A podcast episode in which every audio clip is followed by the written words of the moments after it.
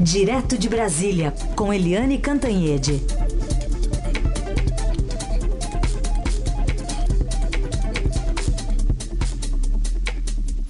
Oi, Eliane, bom dia. Bom dia, Raíssen, bom dia, ouvintes. E aí, a reforma da Previdência, agora com o relatório apresentado. Ontem o Estadão tinha adiantado que para as professoras haveria alguma mudança, mas tem resistência ainda até de gente do PSL que defende policiais por exemplo, né, Eliane?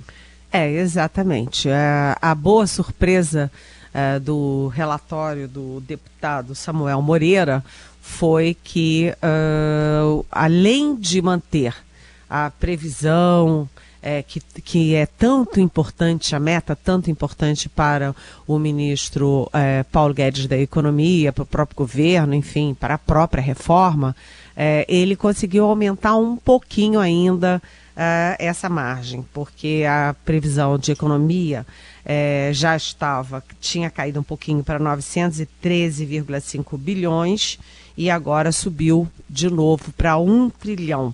Como? É, o governo já tinha pedido, já tinha tentado no relatório, mas estava meio sem previsão de receita e agora tem previsão de receita sim, com o fim da isenção previdenciária para as exportações agrícolas, ou seja, as exportações agrícolas voltam a é, contribuir com a previdência social. Isso teve um ganho e voltou a um trilhão. Agora, é, como você disse, as professoras tiveram um, um, benefício, uma mudança a favor delas, com a idade mínima de aposentadoria caindo para 57 anos. E quem ficou de fora foram os policiais. Mas mais importante do que os policiais foram os estados.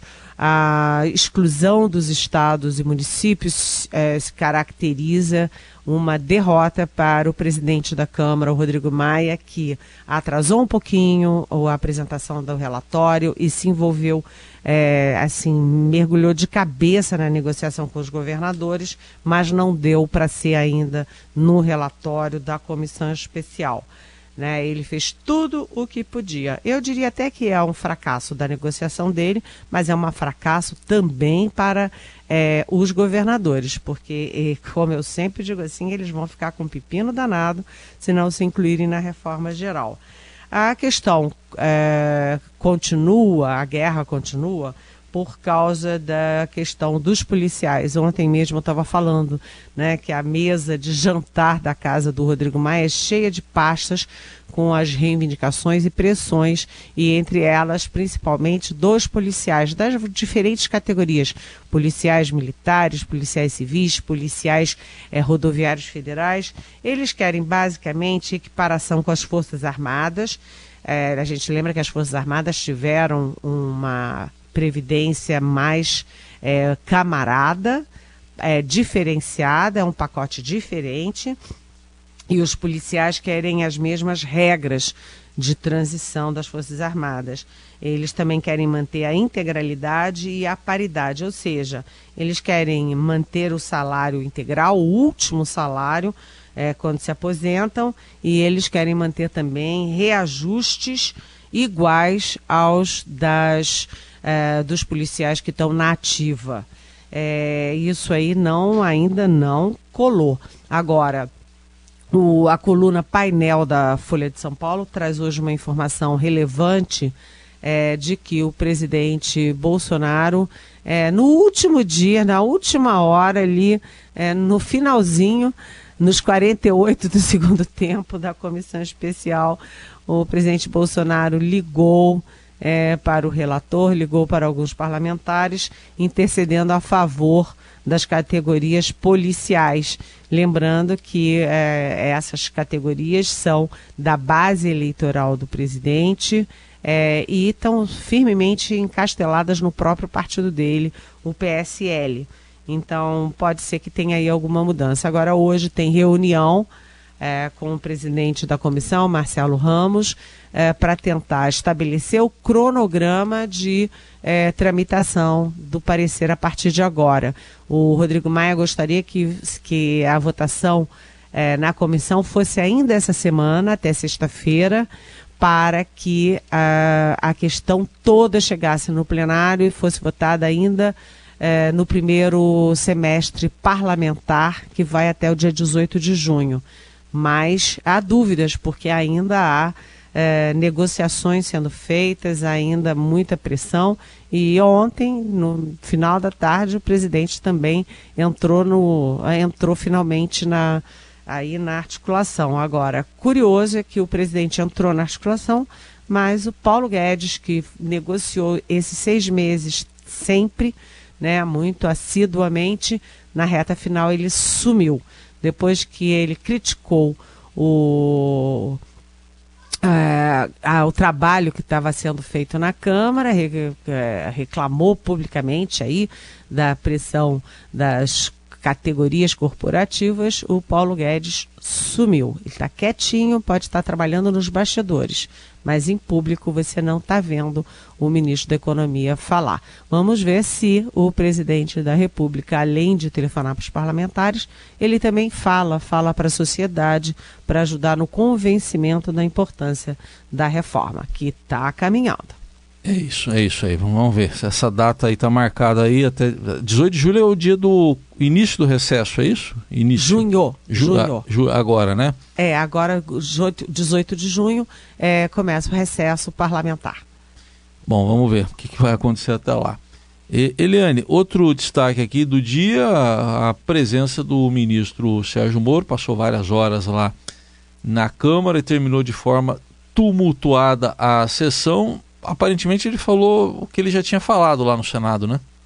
É, mas você lembra o que, que a gente falou aqui ontem, Heisen? A gente contou é, um bastidorzinho, né? Que o ministro Sérgio Moro, ele, você lembra que ele adiou o depoimento na Câmara porque ele foi aos Estados Unidos, enfim, e ele estava comentando com assessores, com pessoas próximas a ele, que ele sabia que na Câmara o ambiente seria mais intenso o que na verdade ele queria dizer que era mais tenso. E realmente isso aconteceu. No Senado, o depoimento dele também foi muito longo, mas foi mais tranquilo, mais elegante, mais civilizado. Na Câmara, os parlamentares de oposição, principalmente é, do PT e do PSOL, é, os parlamentares da esquerda, digamos assim, foram bem mais uh, incisivos, eu diria que não foram apenas incisivos, foram agressivos. Em alguns momentos, parlamentares chamando o Moro de corrupto, o que a gente sabe que não tem nenhum indício, nunca houve nenhum indício nesse sentido. É, a Gleice Hoffmann, presidente do PT, fazendo uma pergunta estapafúrdia, e o seu dinheiro no exterior? Né? O senhor tem dinheiro no exterior? Aí ele olhou e falou: Isso é uma maluquice. Eu não me lembro exatamente o, a expressão que ele usou, se era maluquice ou se era, enfim, é, uma coisa fora de sentido. E no final das contas, o deputado Glauber Braga, do PSOL do Rio de Janeiro, é, irritou profundamente o ministro e a, a coisa saiu do eixo e o ministro também devolveu. Ele ontem estava mais solto, ele estava, eu acho que provavelmente revigorado pelas manifestações de apoio é, no, no, país inteiro no, no domingo. Ele ontem estava mais firme, ele estava assim, ele não levou desaforo para casa, não, reagiu. Reagiu e aí foi um bafafá na comissão. O pessoal do, do, do PSL, do, da base de apoio do governo, cercou o ministro e ele teve que sair por uma porta secreta lá nos fundos, porque a coisa ficou feia. Eu acho que a coisa ficou feia muito mais para o parlamento do que para o ministro Sérgio Moro. Por quê? Primeiro, porque ele se dispôs a ficar lá sete horas respondendo as mesmas perguntas. Tem que ter uma paciência de Jó é, para responder as mesmas perguntas sempre. Segundo, porque é, você ficar chamando Sérgio Moro de, de corrupto não é exatamente é, querer entender os processos ou querer explicações. É pura provocação para tirar o depoente do sério e, enfim, tumultuar a sessão. Terceiro, porque ah, ficou ah, na verdade, ah, o que menos interessava ali era o Moro, porque o que estava acontecendo era um embate eh, entre os pró-governo e os anti-governo. Né? Foi uma imagem ruim, foi um momento ruim eh, da, da, da, das comissões, eram várias comissões, e terminou mal, terminou mal com o ministro saindo pelos fundos, lembrando que é um ministro muito popular em que as pessoas identificam assim como o herói do combate à corrupção.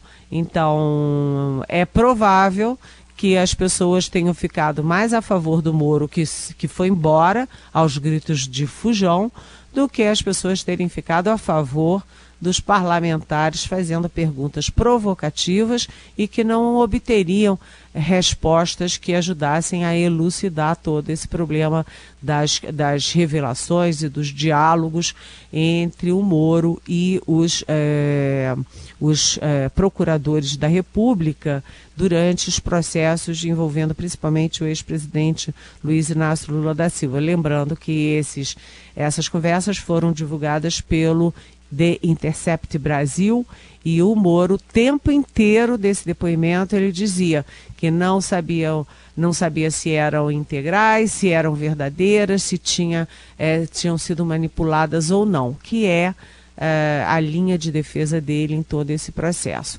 O fato é que ele, depois dessas horas todas, e os parlamentares não conseguiram avançar na compreensão do que está ali naquelas gravações e na origem né, daquelas gravações também. Eliane, sexta-feira passada foi divulgado que tinha sido fechado um acordo histórico entre o Mercosul e a União Europeia e nesses últimos dias, aos poucos, estão saindo alguns detalhes a mais desse acordo, né, Eliane?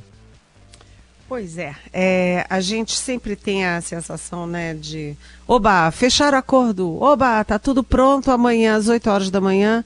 O Brasil é outro e tá tudo resolvido e as, as, uh, as tarifas são todas diferenciadas. Não é assim, isso sempre é um processo, um, um longo processo de 20 anos para ser assinado né, o acordo e agora um processo também para ser aprovado em cada assembleia, né, em cada congresso de cada um dos países, são 32 países, 28 da União Europeia, mais os quatro do Mercosul.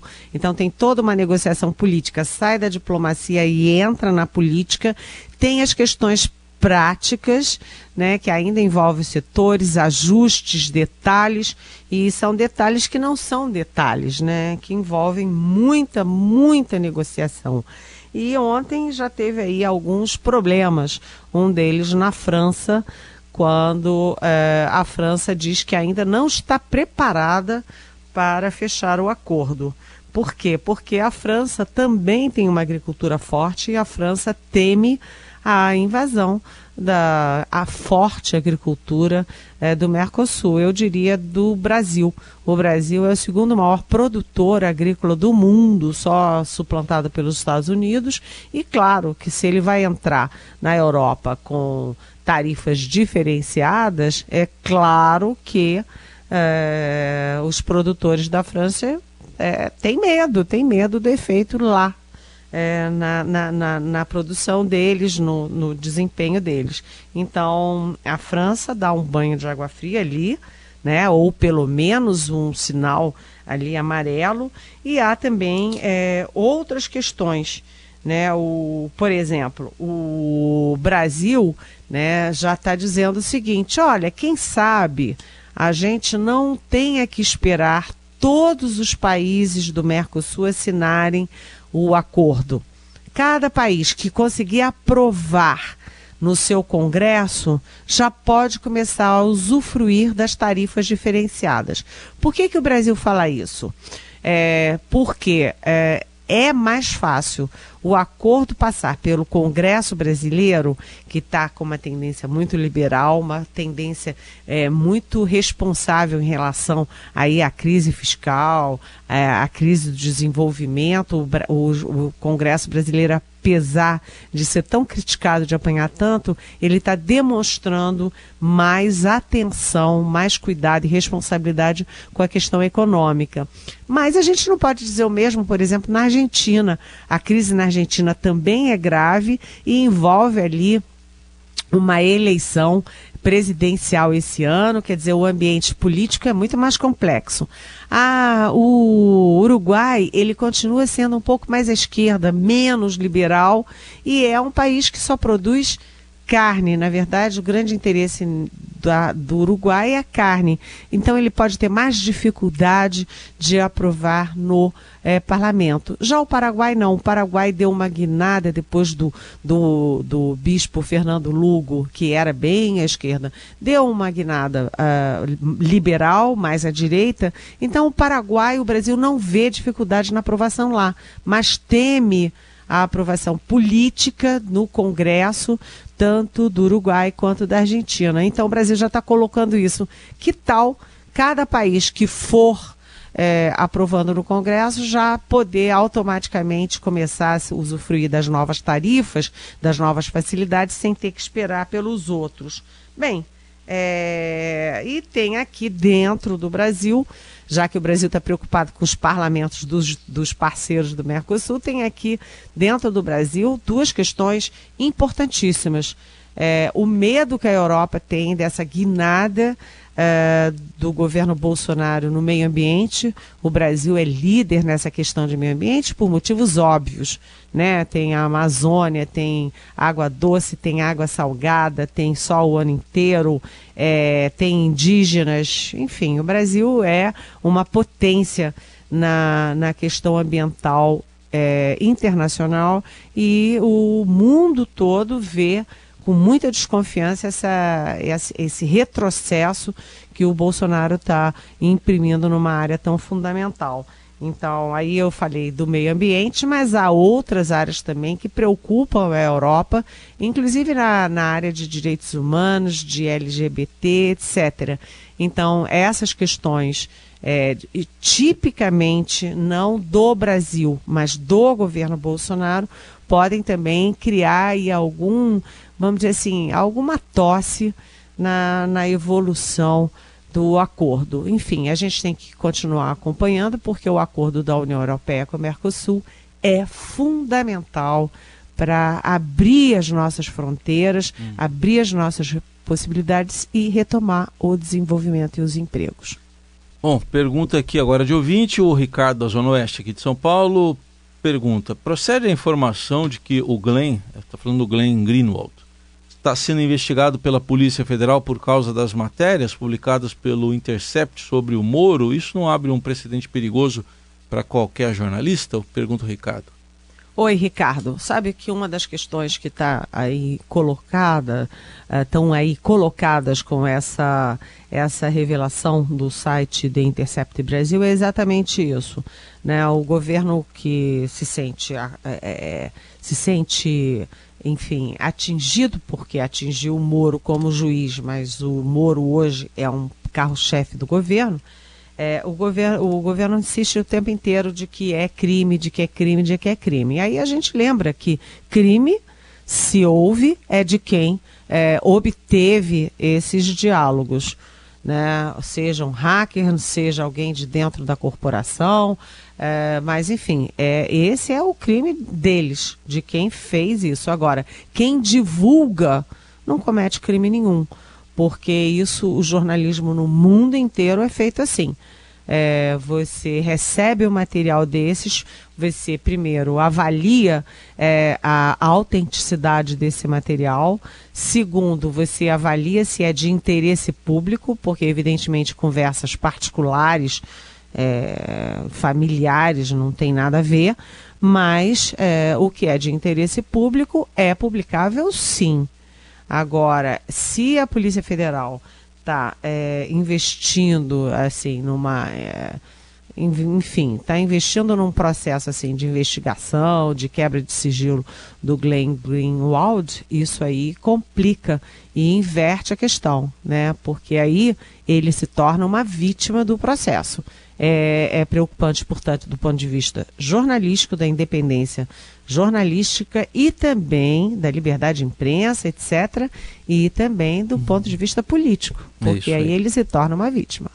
Deixa eu encaixar rapidinho aqui uma pergunta do Davi, é, no noticiário de hoje também. Queria que a Eliane falasse sobre o caso da Marielle. Agora a revelação do pescador à polícia de que foram jogadas armas no mar. Quando esse caso, enfim, será solucionado? Pergunta o Davi.